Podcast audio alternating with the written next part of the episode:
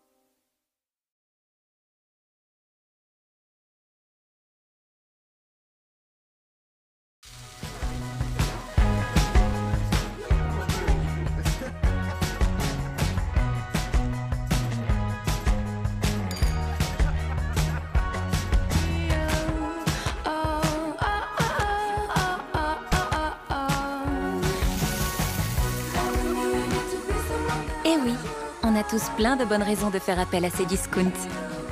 Et avec nous, vous faites le choix du e-commerce français. C'était le Flash Public d'aujourd'hui. Merci d'avoir écouté et regardé le replay sur YouTube ou même sur Ressort ou même sur, ou même sur tous les sites de streaming de podcast. Alors, nous sommes bien. À demain pour un nouveau France Public.